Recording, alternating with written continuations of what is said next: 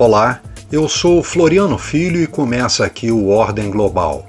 Nos próximos minutos, vamos apresentar notícias e debater questões estratégicas e contemporâneas sobre geopolítica e economia política internacional.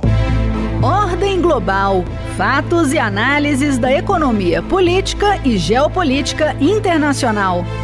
O Senado brasileiro vem demonstrando há anos interesse nas crescentes tensões entre Estados Unidos e China, duas potências nucleares. Bem antes das sanções comerciais e tecnológicas de lado a lado, a militarização no Mar do Sul da China já era discutida na Comissão de Relações Exteriores. Os chineses disputam com países do Sudeste Asiático, como Malásia, Indonésia, Filipinas e Vietnã, direitos marítimos e sobre as ilhas da região. Além das projeções marítimas, os países querem acesso às potenciais riquezas petrolíferas. O assunto foi debatido na comissão em audiência pública realizada em 2018, com a participação do professor Oliver Stunkel, da Fundação Getúlio Vargas.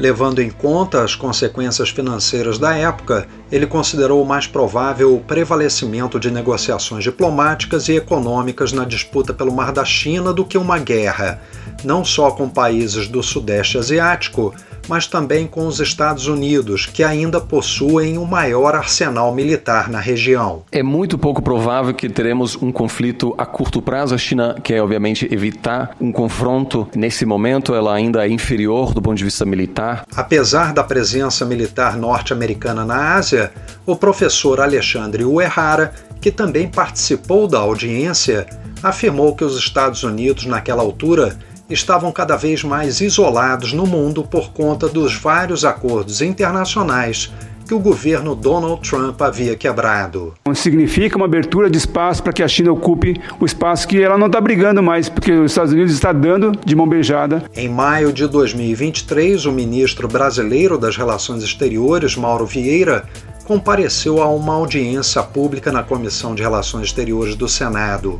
O senador Hamilton Mourão do Republicanos do Rio Grande do Sul, perguntou ao chanceler sobre o conflito entre Estados Unidos e China. A conjuntura que nós vivemos no mundo de hoje é extremamente fugaz. Nós temos um conflito declarado entre a potência dominante, os Estados Unidos da América, e a potência ascendente, que é a China. Temos negócios com a China, nosso maior parceiro comercial, mas somos um país da civilização ocidental onde a democracia americana sempre representou e representa um farol. E por isso, não resta dúvida que temos que agir com pragmatismo e flexibilidade nesse mundo. Mauro Vieira apoiou um posicionamento pragmático por parte do Brasil, apostando na paz e no diálogo. A questão que o senhor também pôs do pragmatismo, da credibilidade, da independência e do não alinhamento automático, eu acho que é fundamental. Um país como o Brasil, que é grande e que sua principal arma é o multilateralismo e a democracia, não dispõe, constitucionalmente não pode dispor de armas nucleares ou o que seja, nós somos um país de paz e que podemos promover e ajudar a construção da paz, eu acho que é fundamental ter relação com os dois lados como nós temos.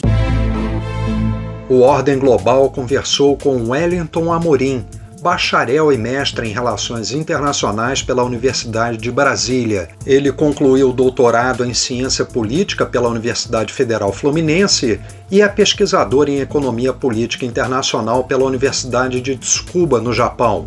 Atualmente, é professor de Geopolítica e Relações Internacionais na Escola Superior de Defesa e pesquisa, entre outros assuntos, a região Indo-Pacífica, a Amazônia Azul, grandes estratégias e complexos regionais de segurança.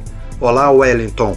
Bem-vindo ao nosso programa Ordem Global como você define a relação entre Estados Unidos e China hoje? Na atualidade, a, a, relação entre Estados Unidos e China é uma relação de intercâmbio e de conflito. Nós vemos cada vez mais os benefícios do intercâmbio sendo minados por um conflito cada vez maior de ordem política, de ordem econômica, de ordem, digamos, de um, estratégias de grande potência. Então, nós vemos os Estados Unidos cada vez mais, principalmente a, a partir da pandemia, mas isso já existia antes, nós vamos ver nas perguntas a seguir, enfatizando a questão do decoupling ou do de-risking, ou seja, diminuir o risco da China como fornecedora. Mas nas próximas perguntas nós vamos ver outros detalhes. Alguns dizem é, sobre uma Guerra Fria 2.0, mas temos que ter muito cuidado com essa analogia porque são circunstâncias diferentes. Os atores envolvidos são diferentes, com posturas diferentes, com objetivos diferentes. Então, embora possa parecer muito interessante fazer essa analogia, por conta da tensão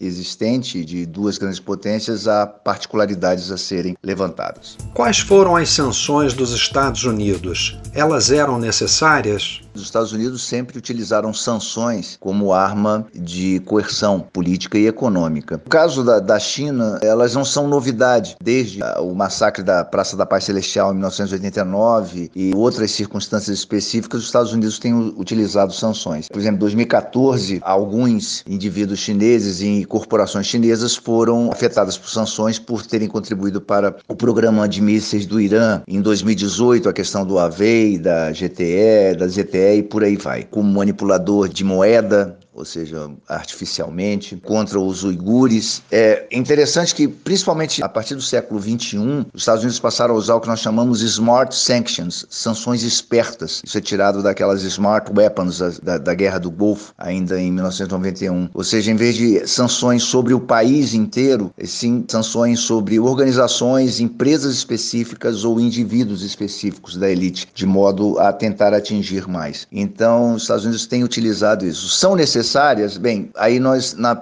nas próximas perguntas nós vamos ver do, do grande desafio que está ocorrendo e como que isso pode é, ou prejudicar os objetivos dos Estados Unidos e prejudicar consumidores também de parte a parte, ou a China também. As motivações são mais de natureza econômica ou política? A concorrência entre Estados Unidos e China é de natureza econômica, política, estratégica, envolve duas grandes potências. Lembrar que em 2017, Xi Jinping lança o projeto China 2025, em que a China teria uma condição muito boa na fronteira da alta tecnologia em produtos. Lembrar que a China até hoje ela ainda está numa fase de ser muito competente em produtos de baixa e média tecnologia. De alta tecnologia ainda não. Alta tecnologia, os Estados Unidos Europa, eh, alguns produtos do Japão, continua na frente. Então, com esse plano do China 2025, imediatamente nos Estados Unidos e parcialmente na Europa, começa uma visão bipartidária, no caso dos Estados Unidos, tá, para conter a ameaça chinesa na alta tecnologia. Justamente porque essa ameaça na alta tecnologia poderia ter desdobramentos também na questão de segurança, entre outros pontos. Ou seja, tanto o aspecto econômico quanto o aspecto estratégico em si. Isso coincidiu nos Estados Unidos com a ascensão do Trump também, que tinha uma visão adversativa das relações internacionais. Ele considera basicamente que os Estados Unidos são explorados tanto pelos aliados quanto pelos não aliados. Então isso acabou se potencializando. Com a posse do Biden, essa visão bipartidária contrária à China continua a existir. Então é uma tensão, uma competição que deve continuar, porque envolve o que nós chamamos de grande estratégia de uma potência. Diante da motivação política, que papel tem Taiwan nesse conflito? Taiwan tem um potencial tanto político quanto econômico, como principalmente estratégico. Basicamente, pode ser visto como um porta-aviões permanente dos Estados Unidos, bem próximo à China. Lembrar que Taiwan possui, inclusive, ilhas muito próximas ao litoral chinês, muito mais do que a ilha em si. Taiwan tem a ilha, como Ituaba também, no, nas ilhas Spratly. Taiwan é algo extremamente complicado. O papel, cada vez mais, é de mostrar à China que ela está, de certa forma, encapsulada. Basta ver a China é cercada por aliados ou quase aliados dos Estados Unidos. Isso torna a sensação chinesa de muita insegurança estratégica, como se ela não pudesse projetar, por exemplo, o poder naval da mesma forma que, o, que os Estados Unidos fazem no, no resto do mundo. Isso força a China a tentar abrir soluções pelo interior, pelo continente, mas isso também gera problemas. Então, Taiwan é um ponto fundamental da estratégia dos Estados Unidos para o chamado containment, ou seja, seja, a contenção da China em termos de projeção de poder. Só que é fácil dizer e nós sabemos que a China considera Taiwan uma parte indispensável do seu território, é soberania. Então nós ainda devemos ver vários problemas. Os Estados Unidos, desde 2016, têm aumentado a questão da assessoria de fuzileiros navais, de armamento para Taiwan para tornar mais custosa qualquer tentativa de invasão. Existe algum paralelo entre as sanções aplicadas contra a China e contra outros países? As sanções contra a China são específicas, as atuais. Nós temos, por exemplo, 2020, a questão dos uigures, que ficam em Xinjiang. Em 2022, uma sanção muito importante em termos estratégicos, que é a questão da computação avançada e a fabricação de semicondutores. E agora, em 2023, a denúncia de que chineses teriam estimulado a exportação de fentanil, que é um, um elemento fundamental para a fabricação de drogas pesadas, tanto para a Colômbia quanto para o México. Então, isso tem, no caso da Huawei, por exemplo, houve um declínio da renda e da receita como um todo, e a Huawei teve que deslocar cada vez mais recursos para pesquisa e desenvolvimento. A questão dos semicondutores afeta a produção da Huawei diretamente. Isso é algo extremamente preocupante, porque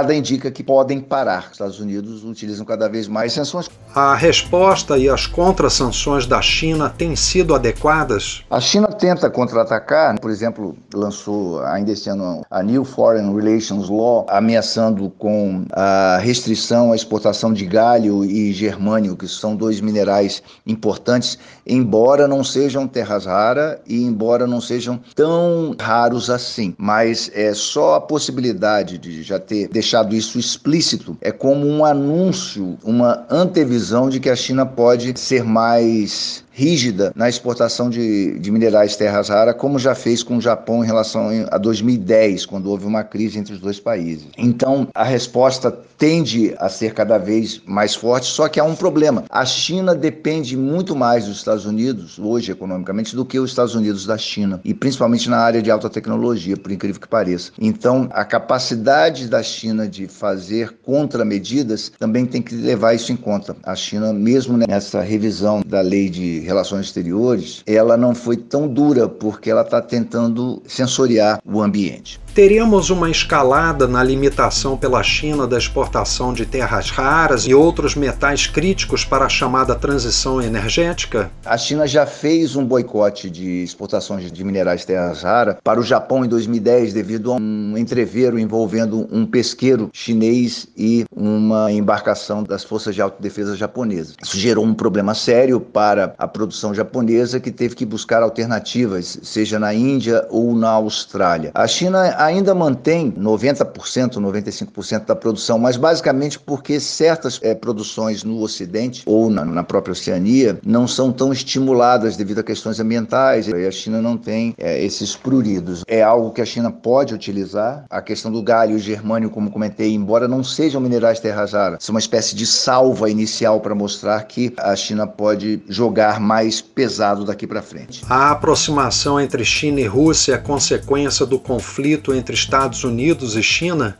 China e Rússia se aproximam por vários motivos. Interesses econômicos de curto prazo, ou seja, a Rússia tem petróleo e gás de que a China precisa. Os interesses de segurança, não só por ter um inimigo comum na atualidade, ou pelo menos um adversário comum. No caso dos Estados Unidos é, e da, da Rússia é inimigo, né, porque estão em guerra, embora não oficialmente. Mas há interesses de segurança comum, por exemplo, da Organização de Cooperação de Xangai, cujo propósito inicial e ainda hoje não é de ser uma anti-OTAN e simplesmente de tentar combater o terrorismo islâmico, basicamente na, na Ásia Central, e ameaças comuns como um todo. Só que lembrar que são dois gigantes, então essa aproximação estrategicamente ela não tem uma garantia de sobrevida muito extensa no médio e longo prazo, porque são dois gigantes com esferas de influência que se superpõem, principalmente na Ásia Central, então não se pode garantir. Mas como eh, na atualidade a postura dos dois é de serem potências revisionistas, denunciando privilégios dados aos Estados Unidos e ao Ocidente, então é uma aliança tática que se mantém. E há questões econômicas também que são complementares. Quais seriam outras implicações para os BRICS como um todo? Os BRICS são basicamente uma caixa de ressonância revisionista da China em menor escala da Rússia. E simplesmente algo importante, porque estamos falando de potências em nível continental, né, representativas, mas basicamente é uma caixa de ressonância. Relevância. A própria integração econômica, ela deriva da questão chinesa. Se você tira a China do BRICS, o BRICS se torna muito menos relevante, mas como a China está, é relevante. Qual é a implicação para o BRICS? Primeiro, o medo das sanções. Várias empresas dos BRICS têm medo de um aprofundamento do comércio entre os países, principalmente envolvendo a Rússia e em menor escala a China, possa trazer o efeito das sanções dos Estados Unidos e do Ocidente como um todo. Então, o BRICS tem que ficar olhando para isso. No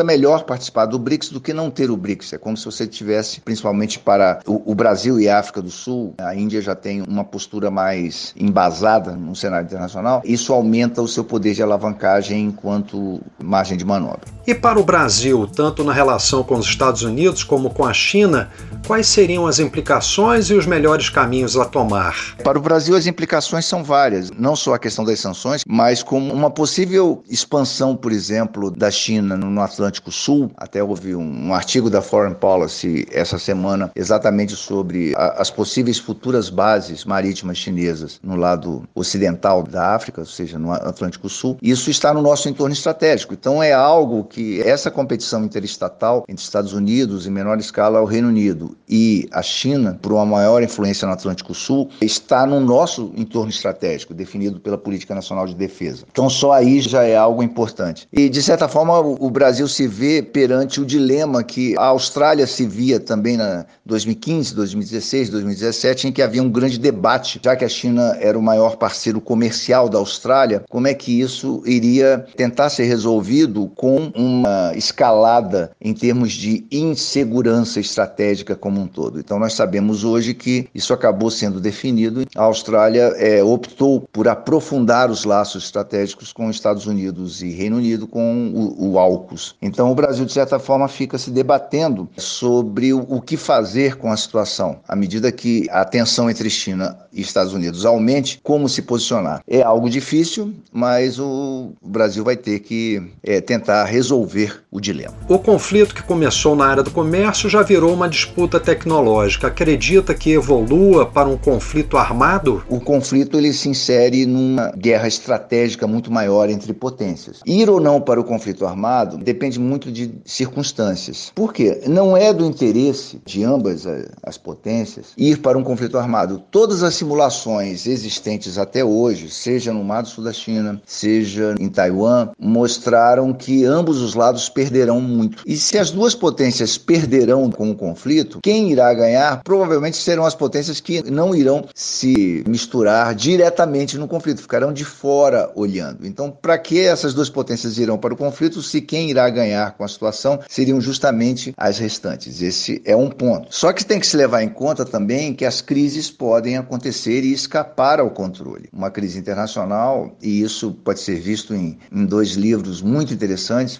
relativamente recentes, né? um de 2015, não é tão recente, como Ghost Fleet, em que há uma terceira guerra mundial com China e Rússia contra os Estados Unidos, é interessante, mas foi completamente devorado pelo Pentágono para ver justamente as falhas. Inclusive, a questão do Avei começou a ser levantada nesse livro em 2015. É um romance, mas com capital técnico muito bom. E um mais recente, do Almirante Stavridis, que ele já foi o comandante em chefe da OTAN, e eles imaginam, ele e um coautor imaginam um conflito no Mar do Sul da China que escala. Houve simulações mais recentes, né, uma simulação da Rand Corporation excelente, eu recomendo, quem puder ter acesso, sobre a invasão de Taiwan, e fica claro que na simulação que as perdas de parte a parte são grandes. Então esse é um grande ponto para se levar em conta. Partir para um conflito armado pode ser, digamos, não ter alternativa, mas planejar antes, e principalmente nos próximos dois anos, que nós teremos uma readequação política da própria China para tentar se adaptar ao novo cenário econômico e teremos eleição nos Estados Unidos. Então isso tudo tem que ser levado em conta. Seria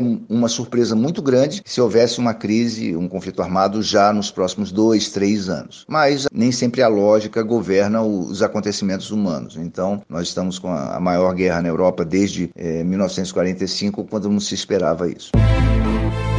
Obrigado, Wellington. Por hoje, o nosso podcast Ordem Global fica por aqui. A você que nos ouve, muito obrigado pela audiência e até o nosso próximo programa. Ordem Global Fatos e análises da economia política e geopolítica internacional.